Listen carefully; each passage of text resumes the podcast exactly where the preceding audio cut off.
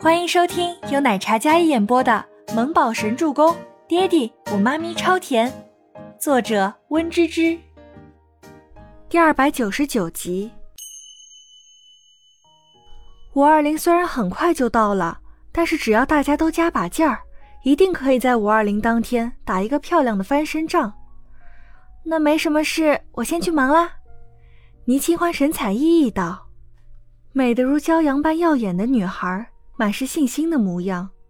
吴山童看着有些不忍。嗯，好，清欢，如果在公司里听到什么不好的传闻，也别往心里去啊。我相信你不是那样的人。吴山童没想打击他，只是善意的提醒，一个鼓励又温柔的笑容，看得倪清欢有些闪神。医药现在面上看似都在配合他完成对恋恋的拯救。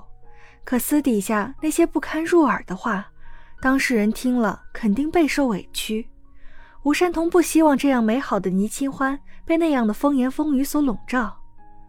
嗯，什么传闻啊？倪清欢准备推门的手顿了顿，然后回头看着坐在那里的吴山童。不过不管什么传闻，我都不会放在心上的。等到恋恋出了成绩，他们都会对我刮目相看的。倪清欢笃定道：“只要恋恋被拯救，那么那些流言蜚语都会不攻自破。这个社会都是靠实力说话，与其解释那么多，还不如用实力证明自己。他会证明自己的。好，我信你一定可以的。”吴山童也是坚定不移的语气，那温柔的眼神看着倪清欢，是发自内心的善意和关怀。接下来的一段时间，倪清欢更是紧绷。距离五二零刚好还有一天，这期间的时间，倪清欢忙的可以说是团团转。公司忙完回家，在书房也要待到半夜。周伯言也没有法子，只能开会的时候向负责练练项目的其余高层施压，企图让他不要这么操心，这么忙。但是无用。周伯言跟倪木舟父子。在家看着连吃饭都不放下手机的倪清欢，父子俩同款担忧。深夜十点半，某位总裁沐浴完之后躺在床上半小时，半个小时前说快准备睡觉的小女人还没来。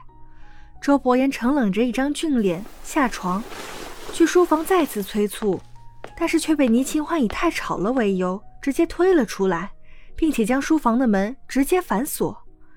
第一次。总裁大人被这般嫌弃，这个女人为了这个项目真是着了魔了。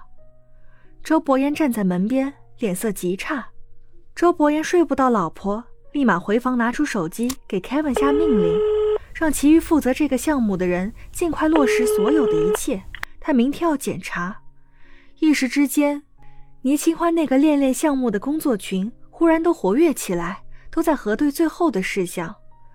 五二零这个浪漫又充满深爱的日子终于到来了，大街小巷都是五二零的活动，恋恋门店重新装修，全喜初作为代言人，海报、广告、横幅布满商场各处。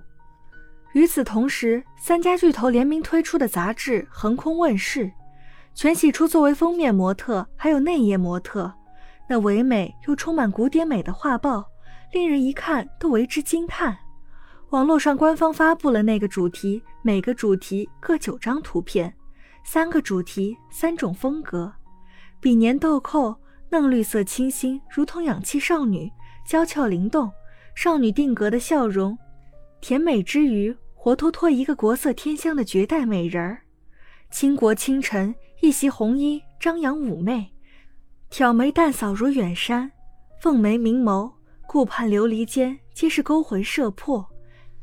玲珑腻鼻，肤若白雪，朱唇一点，更似雪中一点红梅，孤傲妖冶，简直活脱脱的一个从景化中走出的人间仙子。依然如梦，她在那园林里顾盼生辉，回眸侧目，那眼神优雅娴静，双眼回盼流波，像是俏丽的江南女子，但又挂着一丝倔强的波纹。